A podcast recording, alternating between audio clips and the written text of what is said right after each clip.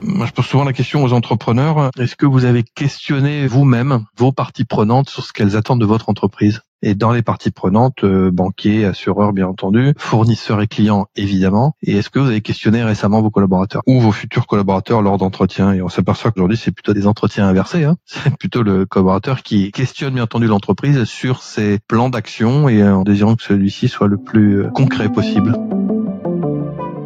Bienvenue dans Experts en la matière, le podcast d'experts et décideurs qui approfondit avec un invité une tendance ou une actualité pour donner matière à penser aux entrepreneurs. Spécialistes, chefs d'entreprise, visionnaires, ils partagent avec nous leurs analyses et n'hésitent pas à porter un regard critique sur le monde qui les entoure. Experts en la matière.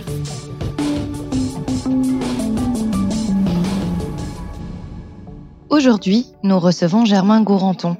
Bonjour. Bonjour. Germain Gouranton, vous avez évolué dans des grands groupes, BNP Paribas, Suez, Engie, avant de devenir entrepreneur. Vous êtes à ce jour associé dirigeant du groupe Naldeo, ETI d'ingénierie et de conseil qui accompagne les industriels et collectivités dans leur transition énergétique. Entre obligations réglementaires et enjeux réputationnels sur le marché, les dirigeants sont de plus en plus encouragés à la transparence sur l'impact environnemental de leurs activités.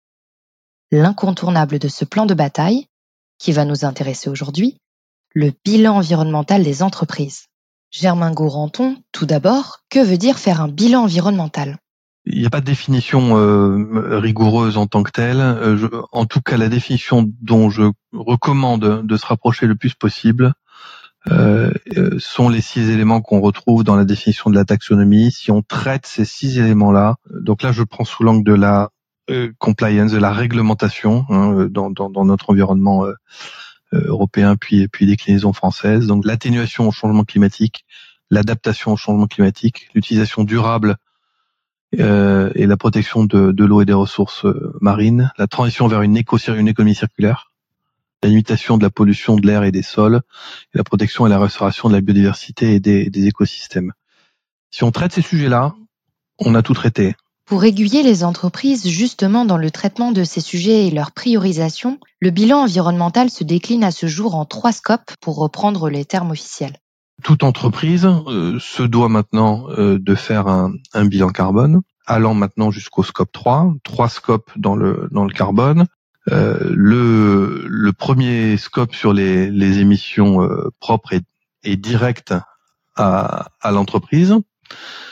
C'est bien ce qu'elle ce qu'elle euh, ce qu'elle consomme, ce qu'elle génère. Ensuite, le scope 2 sont les émissions euh, euh, indirectes, donc l'électricité par exemple ou la vapeur, etc., qui sont utilisées en approvisionnement pour l'entreprise en question.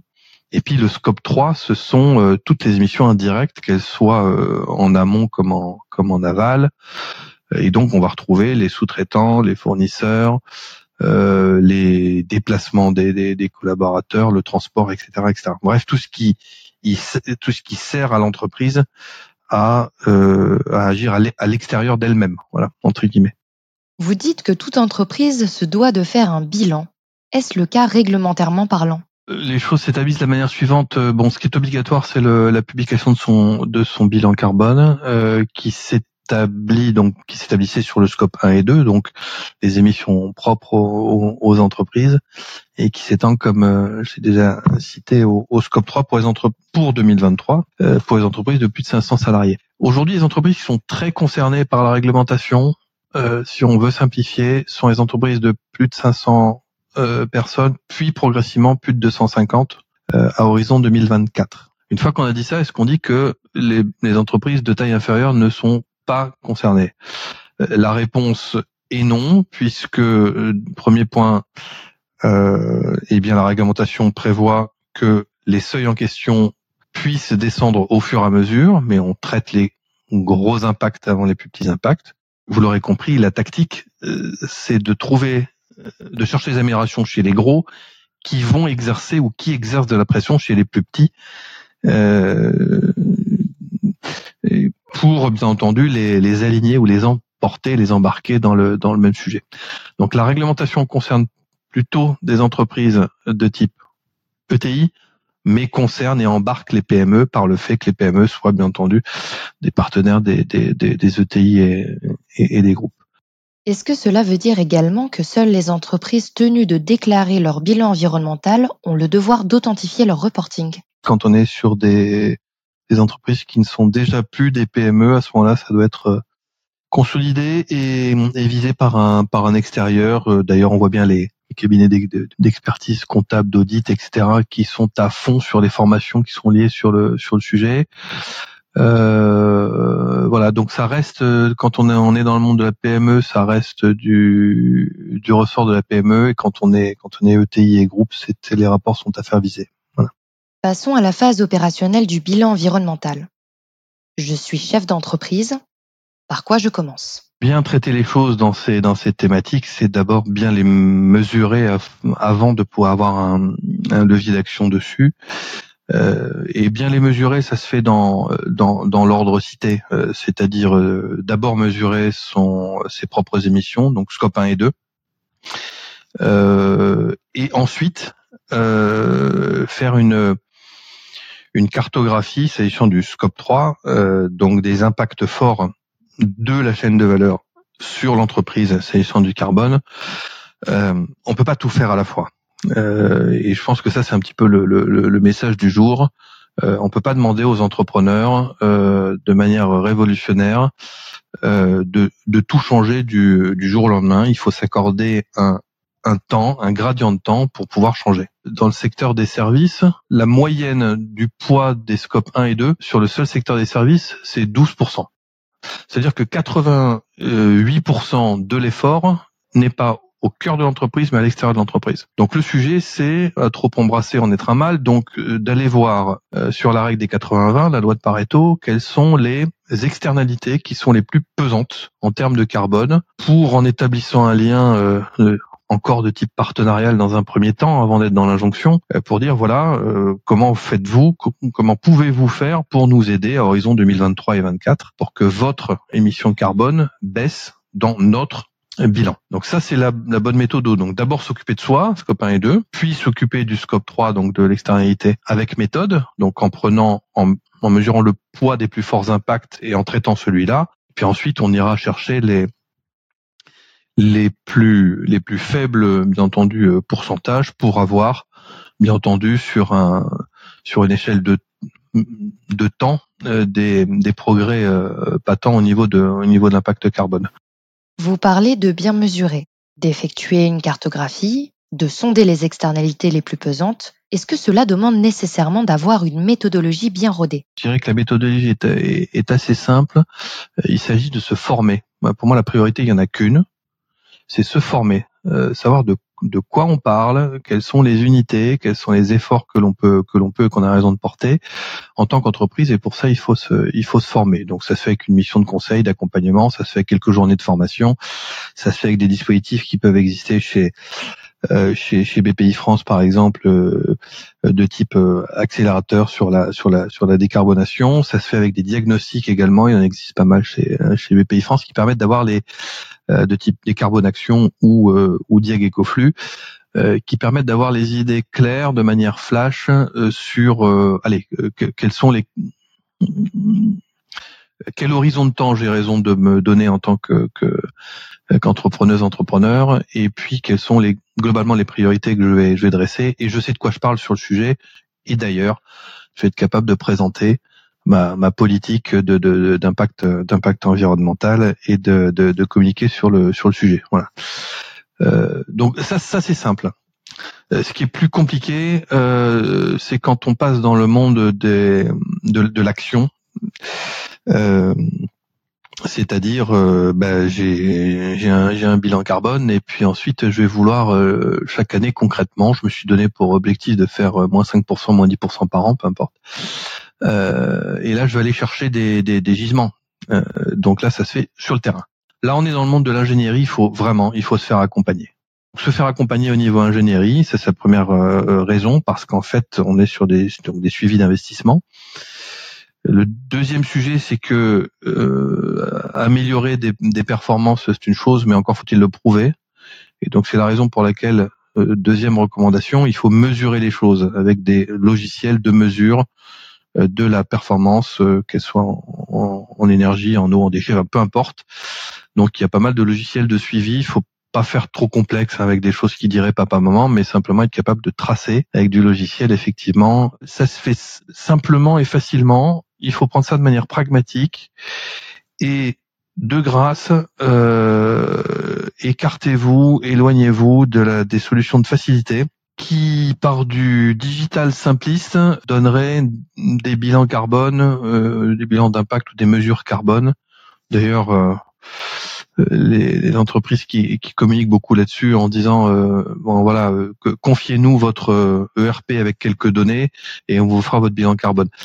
Si vous faites ça, dites-vous que ça ne ça ne durera qu'un temps et qu'avec tout ce que j'ai cité précédemment, on demandera par la suite que les mesures de CO2 se fassent sur la base de mesures physiques et non pas sur la base de données financières approximées qui partent des chiffres d'affaires, des achats divers et variés. Tout cela engendre nécessairement un coût d'investissement. Je vais être très direct. Euh, les entreprises actuellement sont sous une douche d'aide et de subventions. Il faut pas passer à côté. Voilà. Et pour ça, il faut être dans le cœur du métier pour être capable de ne pas passer à côté précisément. De quoi parle-t-on? Des certificats d'économie d'énergie. Euh, c'est un dispositif qui, euh, marche bien moi je recommande pour être très direct euh, de comparer tous les euh, fournisseurs de certificats d'économie d'énergie, bref, de ne pas partir forcément avec un fournisseur qui soit lié avec un énergéticien, parce que sinon vous allez payer pas cher votre C2E et peut-être plus cher votre gaz ou votre électricité ou bref, enfin vous comprenez, ça, ça, c'est un peu de la vente liée, on comprend le principe. Donc d'être euh, indépendant et être agnostique sur le sujet, mais des, les C2E euh, certificats d'économie d'énergie permettent euh, vraiment euh, massivement de baisser les, les, investissements qui sont liés à la transition énergétique et environnementale. Ensuite, il y a beaucoup de subventions de, de, de l'ADEME qui existent. Il faut trouver les bons guichets. Euh, et là, bon, je crois qu'il faut il faut se fier à des, à des entreprises qui savent aller monter les dossiers de A à Z pour s'en occuper pour le compte du, du client. Euh, on peut citer le fonds de décarbonation, le fonds chaleur, euh, sont des sont des fonds qui, fonctionnent euh, très bien quand on sait les, mobiliser. Puis ensuite, il y a, toute une palanquée de d'autres soutiens qui vont dépendre des, régions de notre de notre beau pays, qui vont être des soutiens à, ils vont s'appeler innovation, croissance verte, études, je ne sais, euh, de l'agence de l'eau, des agences de l'eau quand il s'agit de, de, thématiques euh, prélèvement de l'eau, impact milieu naturel. Euh, parfois, on peut en passer par des appels d'offres, hein, exemple sur l'autoconsommation en, production d'énergie décentralisée, de type solaire par exemple. Et puis il y a tous les dispositifs également qui rentrent dans le dans le financement, le coût de financement, qui sont les prêts bonifiés de type Prévert chez, chez BPI France ou des prêts d'économie d'énergie dans d'autres dans d'autres dispositifs bancaires. Que diriez-vous aux entreprises en quête de bénéfices concrets dans la réalisation de leur bilan environnemental? Sous-entendu, par-delà l'obligation réglementaire et du logique impact positif écologique. Le plus important, c'est quoi? C'est que les entreprises, de ce que l'on voit, qui font ces transformations, sont les entreprises qui gagnent sur leur segment, sur leur secteur, sur leur marché. Gagner, ça veut dire quoi? Ça veut, dire que, avec ce qu'on a cité précédemment, il, est évident que si je suis euh, euh, un, grand groupe par exemple et que j'ai un certain nombre de partenaires et que parmi ceux-là certains ont fait le mouvement de transformation sur les thématiques climatiques et d'autres l'ont pas fait, eh bien c'est un critère qui rentre en ligne de compte. Ça ça ne se voyait pas tant que ça 2021-22. Aujourd'hui c'est ultra évident. Il y a une segmentation, une priorisation qui est faite au bénéfice ce soit sur les marchés publics comme privés d'ailleurs, hein, au bénéfice d'entreprises euh, qui jouent la carte de la, de la transformation climat. C'est évident, il y a une prime. Euh, je peux citer par exemple euh, des, des, des, entreprises assez facilement, mais vous prenez l'entreprise le, Mustela qui sait très bien dire que pendant un tout petit temps, quelques mois, elle a baissé sa rentabilité une fois qu'elle a mis en, en, en place tout ce plan de transformation et ensuite elle l'a accru largement, qui lui a fait gagner et des des marchés et de la rentabilité. Euh, si je prends l'exemple du du, du textile euh, aller regarder les comptes des, des entreprises qui font du, du, local plus impactant, les 1083 et compagnie. Si vous prenez le monde de l'assurance, euh, je conseille d'aller regarder les, le pivot qui a été fait par, par la Maïf sur le sujet et les rentabilités, enfin en tout cas les, les, les, les possibilités de, de, de, rendement associés. Donc euh, tout ça, ça marche.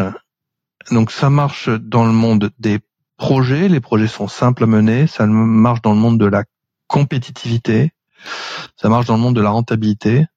Ça marche également sur la thématique de la résilience. Euh, une entreprise qui aurait traversé les années 2022 et 2023 en s'étant préparée en 2020 et 2021, en baissant ses consommations énergétiques, euh, en s'autonomisant par exemple, en étant non pas en autarcie, mais en très forte autonomie avec du solaire, plus du stockage, plus de la valorisation des surplus sur les mécanismes de marché, etc., qui serait quasiment à énergie positive. Vous imaginez un peu la baisse de stress dans l'entreprise s'agissant de l'augmentation des coûts énergétiques.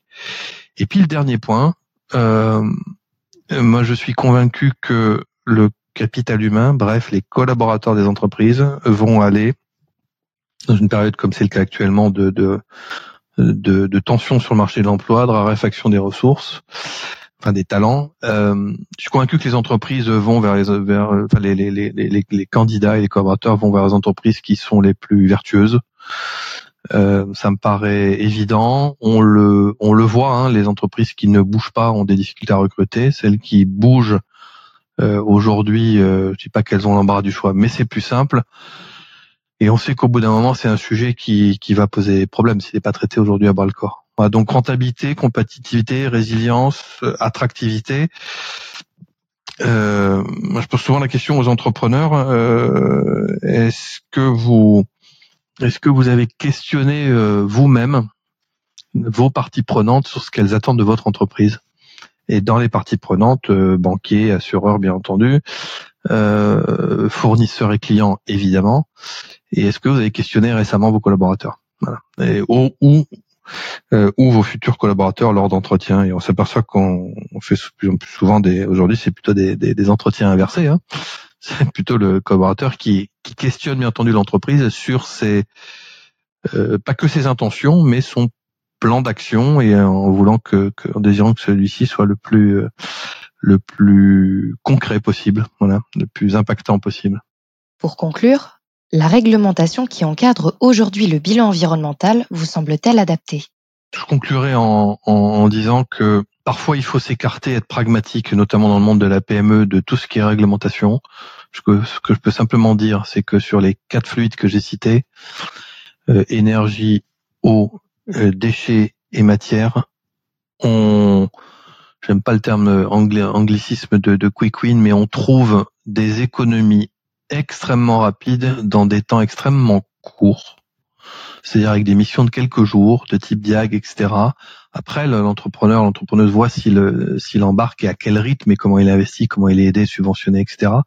Mais ce que je peux dire, c'est que si l'entreprise considère qu'elle a déjà fait son max sur les, sujets que je citais, eh bien en fait souvent elle le pense, mais c'est peu vrai, pas vrai. Dit autrement, on trouve des gisements d'économie court terme très vite. Donc il faut surtout pas s'en priver.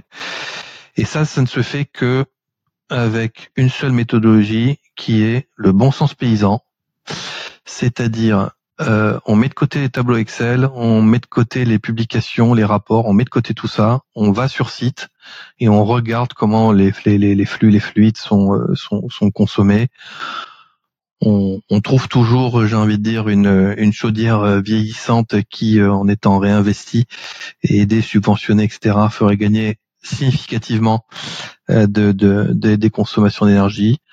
Je vous assure que sur l'efficacité hydrique, c'est un boulevard, voilà, parce que c'était une, une dépense qui était un peu sous les radars quand je questionne les patrons de PME sur leur facture d'énergie, ils me répondent quasiment du tac au tac, surtout depuis quelques mois. Sur leur facture d'eau, c'est une euh, grande inconnue, euh, ou presque grande inconnue chez, chez, chez, beaucoup de personnes. Euh, voilà, donc bon sens paysan, on va sur place, on va sur site et là on trouve des gisements assez assez rapidement. Donc la réglementation super, les rapports parfait, et puis l'efficacité, la, la, la, la, chasse, la chasse aux aux, aux, économies, c'est quelque chose qu'il faut entreprendre assez rapidement. Bref, c'est un sujet de terrain et pas qu'un sujet de bureau. C'est un peu mon, mon message. Il faut donner des objectifs euh, de type euh, trajectoire, de type stratégie, et puis euh, les publier, les rendre opposables, les partager, etc. Tout ça, c'est ok. Mais surtout pas pas perdre de vue qu'il faille partir du terrain parce qu'au bout du bout, toutes les bonnes intentions en fait, elles seront déclinées sur le sur sur le terrain. Et moi, j'encourage vraiment ardemment à ce qu'on, je dire, à ce qu'on construise le plus possible les feuilles de route en relation avec euh, avec les équipes de, de, terrain, avec les actifs euh, énergétiques, hydriques, etc. qui sont sur le terrain. Voilà, c'est c'est là où se situent les, les, les, efforts et les résultats. Donc c'est probablement par là qu'il faille euh, commencer.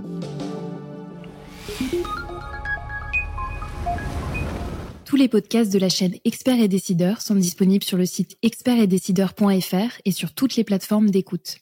N'hésitez pas à vous abonner, à laisser votre commentaire et à liker. La chaîne Experts et Décideurs est une production France Défi réalisée par Circomplex. Experts en la matière.